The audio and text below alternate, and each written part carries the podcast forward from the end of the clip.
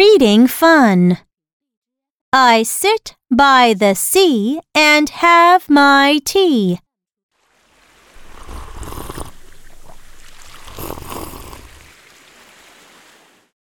I eat a pea with my tea by the sea.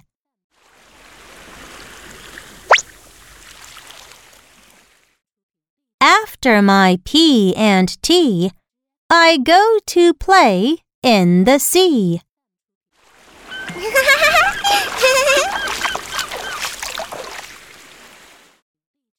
Now, read with me.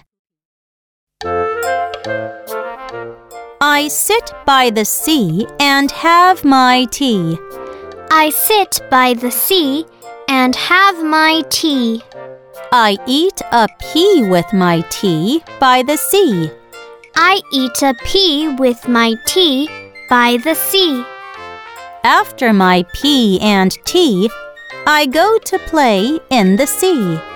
After my pea and tea, I go to play in the sea.